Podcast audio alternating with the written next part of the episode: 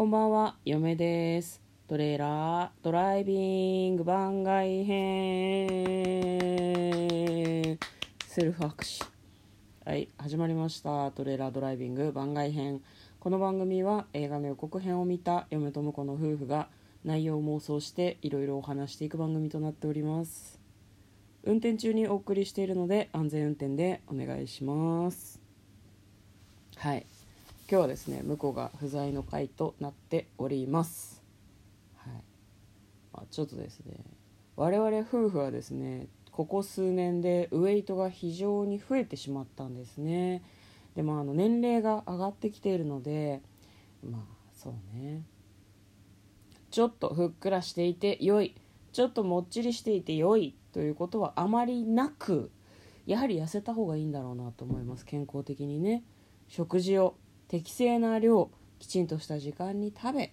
適度に運動をしよく寝る。それによって体調を改善していきたいというふうに考えているんですけどまああのなんだろうなお互い怠惰なのよね。私も向こうも怠惰なんですよ。怠惰かつ仕事が忙しい。仕事に忙殺されている。でもこのままいくと本当に体調を崩してやばいことになってしまうんじゃないかという気持ちがあるのでね。どげんかせんといかんって今年は思ってますねマジで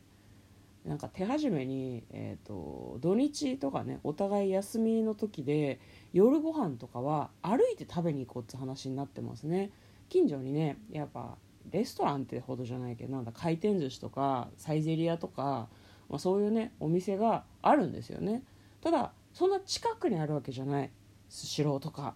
えーサイゼリアとかまあ、デニーズとか、まあ、他のファミレスもそうだけどでそういうところの中から今日はどこそこに行こうって決めたらそこに歩いていこうかっていう話をしてますね最近。そのお散歩がてらなんかコロナ禍を経て我々はデリバリーをするっていう最高のズルを覚えてしまったんですよね、まあ、あの課金することによっていつでもどこでも好きな場所に好きな場所に好きな時に好きな食べ物をまあ、ドラえもんの取り寄せバッグみたいにねパーッと取り寄せられるようになっちゃったからそれで気軽にカロリーを摂取できるようになっちゃったわけよね。よくないなと思って、まあ、それよりも前もやっぱそういうお店に行く時に車で行ってたからあんまり運動にはなってなかったんだよね。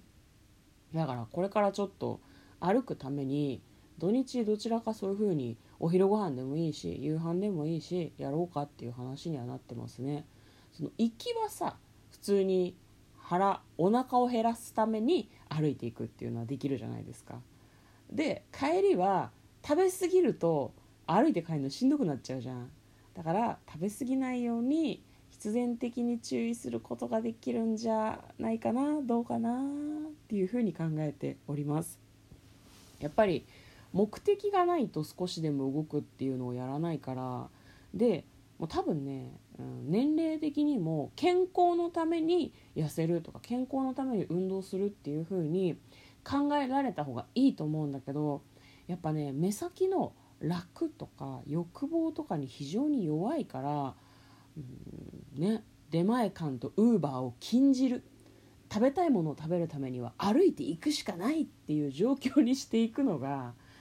まあ、なんだろうな一番いいのかねっていうふうには思ってますね。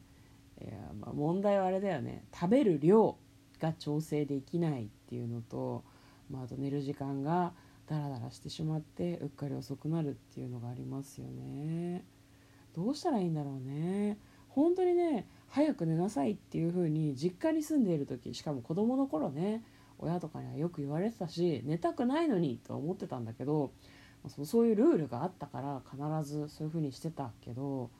誰も注意してこないからね大人になると本当に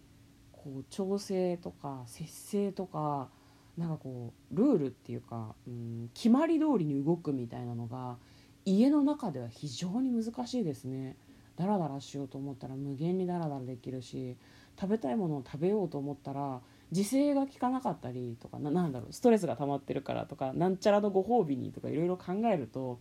やっぱ食べちゃうんだよね。うん。まあ、一旦運動はそれで運用してみようと思ってるんだけど食べ物と、まあ、あと睡眠の方はどうやって改善していったらいいんだろうなっていうふうに今まさに考えているところであります。また何か新しく始めたこととか成功したこと失敗したことまた配信の中で番外編などで共有していきたいと思っております。ということで今日は嫁が一人でお送りしました。トレーラードライビングまたね